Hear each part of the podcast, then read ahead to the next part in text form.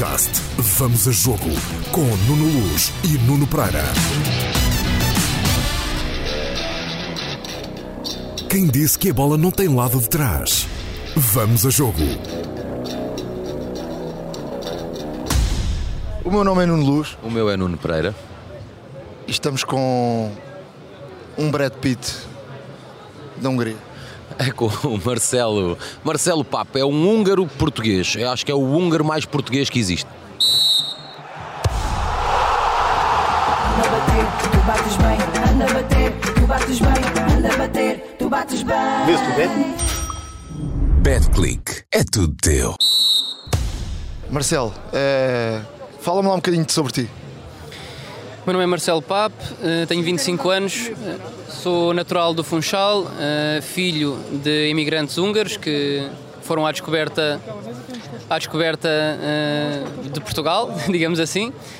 Os meus pais são músicos que emigraram para Portugal na década de 90 e pronto, e no fundo é assim que eu acabo por ser realmente esta espécie rara, que é que é um, um húngaro, um húngaro da Madeira, eh, na Madeira eh, e, e sempre vivi em Portugal. Eh, e, e estudei, cresci e daí que eu também me sinto praticamente na totalidade português também. O Marcelo é o, é o tal do. Se estás a olhar para onde, pá? Eu conheci o Marcelo e ele passou a ser eh, o, nosso, o nosso colega nestes dias aqui em Budapeste. Já lá vão muitos dias. Eu conheci o Marcelo em Guior, quando fui fazer a, a reportagem com os pais do Miklos Fer. Eh, e quando estava no centro de treinos em Guior, eh, entrei numa sala e estava este rapaz, eh, alto, magro, tipicamente húngaro, olho, olho azul, cabelinho loiro, lá está ele a passar a mão pelo cabelo, e hum, pá, tipicamente húngaro, tipicamente húngaro. E ele ficou assim a olhar para mim, não sei se pela credencial que eu levava a tentar perceber de onde é que, de onde é que eu era, sabiam que iam lá uns jornalistas portugueses, e eu, eu olhei para ele, ele olhou para mim, ficou assim a olhar para mim e eu disse-lhe: "Ah, Estás a olhar para onde, pá? Naquela do estava a falar para um húngaro, pronto, foi a primeira, aquela primeira galga. O pá era o, o apelido dele. Exato. E ele disse boa tarde. Quando eu lhe disse estás a olhar para onde, pá, e ele diz boa tarde. E eu, pronto, já está. Mais uma para a coleção, mais uma para contar mais tarde. Que eh, jamais quem olha para ele imagina que, que o Marcelo fala português exatamente igual a nós, não é? Estamos eh, nesta altura sentados numa mesa na- numa das praças principais aqui de, de Budapeste, aqui perto da Basílica. Eh, estão 35 graus, eh, com uma sensação térmica 38. 38. É dia de jogo de Portugal. Estás a sofrer por Portugal ou estás a pensar mais na, na, na Hungria que vai jogar na, na Alemanha? Não, claramente por Portugal, claramente por Portugal, também pelas hipóteses que Portugal tem, que são muito mais ambiciosas eh, na competição do Hungria e depois porque todo o meu passado eh, é, é relativo a Portugal, ou seja, apesar de, de haver uma ligação com a Hungria familiar eh, longa e que, e que eu tento não, não desvalorizar ou não esquecer, mas a verdade é que onde eu me sinto em casa é em Portugal e nessa, nessa perspectiva, obviamente que sofro mais pelo, pelo jogo da seleção aqui em Budapeste do que propriamente pelo jogo com o jogo em Munique. Tu sentes-te mais português que húngaro?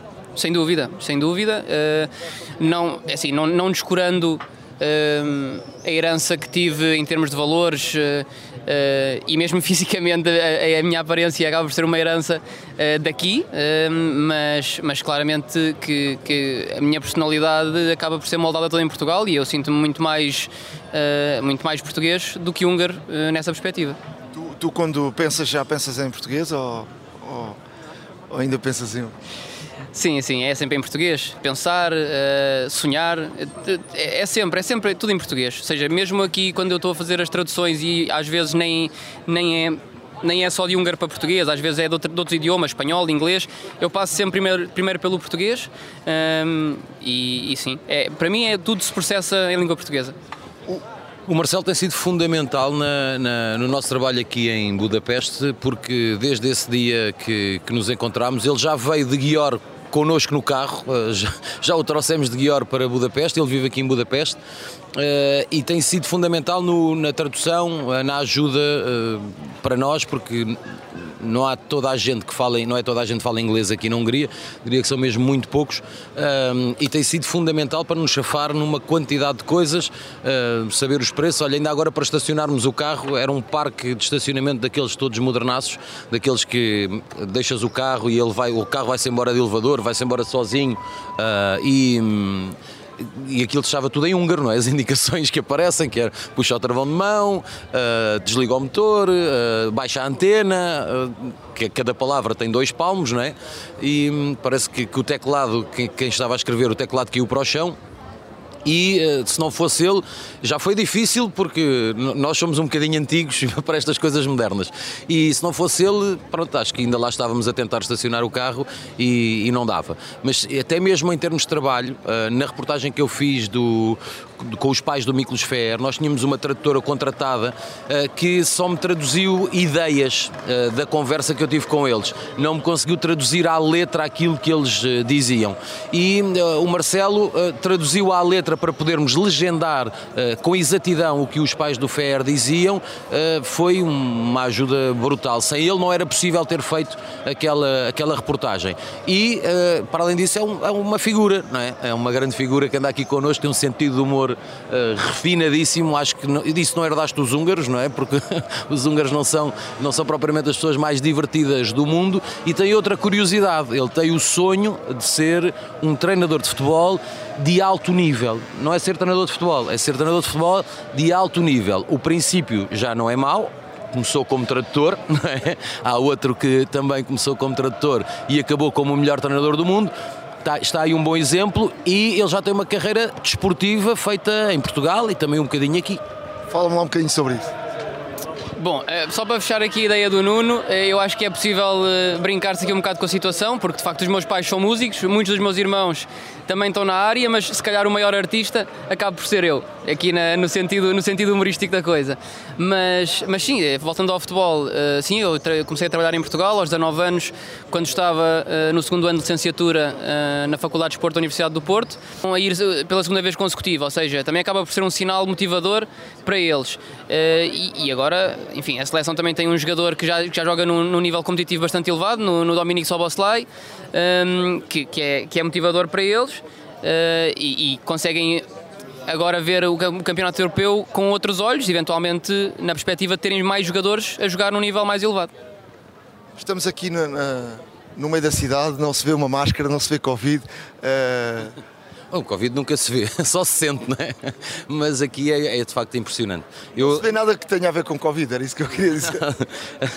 eu, eu acabei de fazer um direto uh, agora para, o, para a SIC Notícias e era a única pessoa desta praça que estava de máscara, portanto, mais ninguém estava de máscara.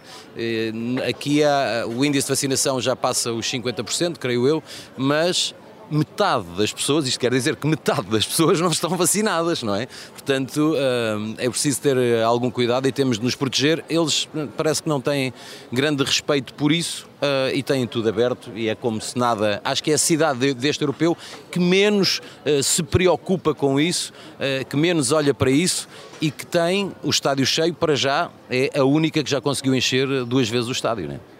Como é, como é que tu e que tu percebes a língua e que, e que, e que falas, como é, como é que estás a, Porquê esta situação? Uh, aqui parece que não estamos em 2019, uh, o Covid não passou por aqui. Pelo menos que nós tínhamos visto, não, não passou. Não? Aqui o futebol, o futebol tem um, um grande peso, mesmo, mesmo em termos uh, políticos, é uma modalidade que é muito apoiada. Um, e a verdade é que foi praticamente a única modalidade ao longo destes dois anos que eu tive aqui que não teve restrições. Eh, e esta opção aqui no europeu acaba por ir na mesma linha, ou seja, eh, aqui para terem uma ideia, a segunda vaga ehm, foi por volta de abril e passámos de terem, termos restrições muito sérias uh, e rigorosas uh, a meio de abril para na semana a seguir estar tudo aberto e eu, e eu penso que, que isso também terá sido por força de quererem ter uh, adeptos aqui, aqui no, no, europeu. Ou seja, acho, acho que esta abertura também foi muito motivada um, pela vontade de ter aqui jogos e, e ter aqui adeptos a assistir a jogos no europeu. O Marcelo é um bom exemplo para nós podermos falar um bocadinho da, da língua húngara, que já há pouco dissemos que ele nos tem ajudado muito na, na língua húngara. E hum, a língua húngara é, é uma coisa que eu, eu não sabia e quando viemos para cá tive de ler muita coisa sobre a Hungria e fiquei apaixonado por, por uma coisa que não sei o que é e que não entendo, não é? Sei dizer Kossonam, o Nuno diz qual é o seu nome, ah, que, é o, que, é o, quer dizer obrigado, e não sei dizer mais nada, ah, é Chegadré, que é um, um brinde, não é? Ah, e não sei dizer mais nada em húngaro, mas é um fascínio que tenho pela complexidade desta língua que é eh, tão afastada da nossa. Dizem que é a língua que até, o idioma que até o diabo tem respeito. Veja-se a, a complexidade desta, desta língua. Eh, tem uma série de características eh, que, que o Marcelo nos pode dizer agora. Sim, na realidade o, o húngaro é uma língua que não tem realmente nada a ver com nada, ou seja, creio que houve um estudo há alguns anos que relacionou o húngaro com o finlandês, mas penso que era mais pelo aspecto fonético e não tanto pela construção frásica ou pela semântica, acho que era, acho que era mesmo pelo aspecto fonético.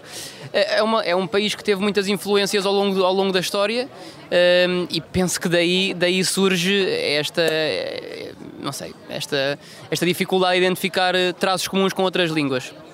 É, é difícil, é difícil, é uma língua muito difícil. Eles também têm muitos. Os prefixos os sufixos eh, alteram muito a- as palavras e, e uma palavra com o mesmo étimo depois pode ir ter um significado num contexto frásico que é totalmente diferente do étimo hum, e é complicado. É uma língua muito difícil de aprender. Eu acho e aconselho que quem quiser aprender é logo, logo desde tenra idade, porque, porque senão é difícil. É mesmo uma língua muito complexa. Há uma palavra que tem eh, um conjunto grande de, de letras, não é? Tem 44 letras, a maior pa- palavra ah, em húngaro ah, do, que, que eles têm tem 44 letras, não é um murro no teclado, são dois murros bem assentes no teclado e mesmo assim não sei se ficam lá 44 letras no ecrã. Ah, e tem. Também é, é uma apneia. Respiras antes, se não respiras antes de dizer aquela palavra, a meio, a meio ah, cais para o lado, não é? Porque não, não chegas ao fim nunca. Ah, e depois tem uma série de, de- de complexo de, de- coisas engraçadas, por exemplo, engraçadas e dificílimas. Ah, o número de consoantes ah, e o número de vogais, ah, nós na, na nossa língua temos apenas 5, eles aqui têm 14. Ah, têm uma letra que são três letras, que é o DZL, é isso? Eh, sim, sim, sim, exatamente. É, é co- E uma letra fazem três. Ah, de- aliás, de três letras fazem uma, porque é, um- é uma fonética, é um som. é, é como eu digo, é uma, é uma, é uma língua que é, é muito interessante, mas ao mesmo tempo quem quer aprender tem que ser muito ambicioso para conseguir falar a um nível nativo, porque realmente eh, as fonéticas, a conjugação das letras e, e como pronunciar eh, não é muito fácil de atingir. Diz-me lá assim uma palavra ou assim uma frase daquelas eh, com muito estranho. Ih, frases estranhas. para vocês são todas, para vocês são todas. Eh, portanto, Para lá de Kossonam, para lá de Kossonam, é, para mim é tudo, é tudo complicado. não, mas é, um- é- é mesmo difícil. É mesmo difícil. Eu conheço aqui alguns, algumas pessoas eh, portuguesas que já vivem aqui há alguns anos e, e muito poucas eh, se, se aventuram em tentar, eh, em tentar eh, eh, falar a língua. Mas diz-nos já lá algumas, só para, para, para, para quem esteja a ouvir perceber um bocadinho como é que é a fonética do húngaro. Hogyha szeretnétek, akkor én beszéltek egy kicsit magyarul veletek. Eh, ahogy mondtam, egy nagyon nehéz nyelv, eh, úgyhogy itt hagyom a kihívást, hogy aki szeretné, az próbálja meg megtanulni. O que quer dizer? Eu compreendi perfeitamente. E agora pomos a andar para a frente, estava a andar para trás. Agora pomos a andar para a frente e ele Não, no fundo é é um pequeno desafio e é um pequeno comprovativo que é uma língua muito difícil e deixo o desafio final de que quem quiser aprender eh, tem, aqui, tem aqui a oportunidade. Eh, vão, aquelas 15 ou 20 pessoas húngaras em Portugal vão, vão entender, todos os outros vão, vão se rir um bocado. Em termos de, de, de futebol aqui na Hungria, há um, há um apoio tremendo uh, da, política em termos do futebol. Uh, temos aqui um estádio uh, fantástico, o Puscas, mas há cerca de 12 estádios uh, novos, há academias fantásticas e o, o Nuno Pereira esteve lá em, em Guior, não é? É fantástica. As infraestruturas que os húngaros têm para o desporto é uma coisa. ah, A mim surpreendeu-me, não fazia a mínima ideia. Li muita coisa sobre a Hungria e isto não sabia. Ah, Por exemplo, o exemplo que eu vi, e que tu também poderás falar dos que tu viste. ah, o estádio do Guior, ou o centro desportivo, a academia do Guior, que é um clube que está na segunda divisão, já foi campeão há uns anos, já foi quatro vezes campeão, foi campeão nacional, hoje em dia está na, na segunda divisão. Era a equipa do Miklos Feer, que formou o Miklos Feer antes de ir para Portugal, Ah, e onde eu encontrei o Marcelo. Tem uma academia de futebol que é ah, melhor em Portugal, ah, melhor em Portugal só Benfica, Porto, Sporting e Braga. Não há ninguém, nenhum clube em Portugal que tenha uma academia tão boa, com tão boas condições como esta equipa que está na segunda divisão da Hungria. E não é, este é um exemplo, há muitos exemplos. Esta academia tem 100 quartos, tem seis campos relevados, dois campos relevados sintéticos cobertos para, para treinar no inverno. Tem uma universidade ou uma escola, ah, ainda temos aqui esta discussão se aquilo é universidade, se é escola, ah, mas ah, tem que, que- que forma também seres humanos e forma pessoas, não forma só jogadores. Tem uma quantidade de coisas, tem treinadores uh, que, que são contratados no estrangeiro para poderem vir dar um bocadinho mais de conhecimento ao húngaro que naturalmente não tem jeito para, para jogar futebol e isto não é depreciativo, é mesmo assim. Olhamos para a seleção húngara e para a portuguesa e percebemos que o português tem mais jeito para jogar a bola do que o húngaro. Olhamos para as seleções mais jovens e vemos que o menino português tem muito mais jeito que o menino húngaro para jogar futebol. Num país que são. em dois países que são idênticos, eh, têm 10 milhões de, de habitantes, mais ou menos. mais ou menos 10 milhões de habitantes, portanto há- está aqui uma comparação de que geneticamente nós temos mais aptidão para jogar futebol do que o húngaro. Portanto, o húngaro, provavelmente com estas condições, vai ter mais meninos a jogar melhor futebol daqui a uns anos, porque importa treinadores, dá-lhes condições, contraria um bocadinho a natura eh, que o húngaro tem para, para jogar futebol.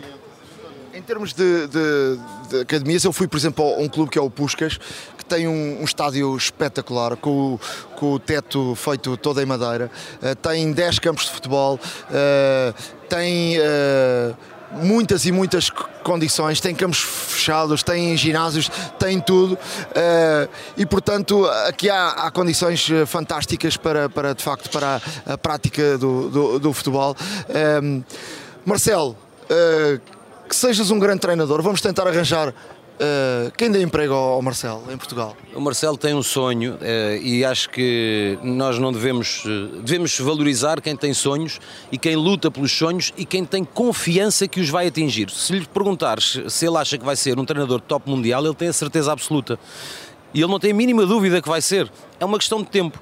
E com esta vontade, eh, pelo menos a vontade, eu não sei se ele é bom ou mau treinador, porque eu nunca ouvi treinar, eh, que acredito que tem muito conhecimento técnico, tem, porque nós temos falado muito, muito de futebol também nos últimos dias. O conhecimento que ele tem de memória de futebol, até de coisas que não são do tempo dele, ele tem, tem idade para ser meu filho, não é?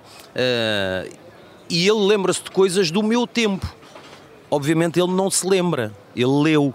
Leu e fixou. Ele conhece os jogadores do meu tempo e do teu tempo, não é? E com- nós hoje em dia não conseguimos ter uma conversa com um miúdo sobre o futebol do nosso tempo que eles não sabem. Tivemos um exemplo com um colega nosso que, nos- que nós falávamos do Zico e ele dizia que. quem- mas quem é o Zico?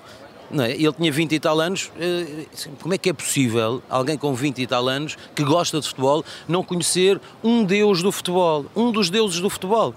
Se perguntares aqui ao Marcelo, ele diz-te os clubes onde o Zico jogou, quantos golos marcou, se jogava com o pé direito ou com o pé esquerdo e porque é que lhe chamavam Galo. Não é?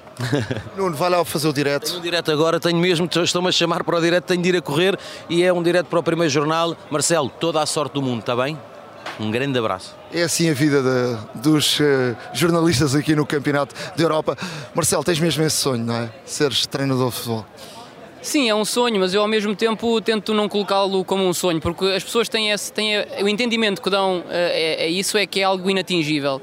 Eh, e eu não, não acredito, não acredito que seja inatingível, acho que acredito na frase de que somos do tamanho dos nossos sonhos, sim, mas eu gosto mais de falar em ambições porque, porque parecem mais reais ou parecem mais execuíveis.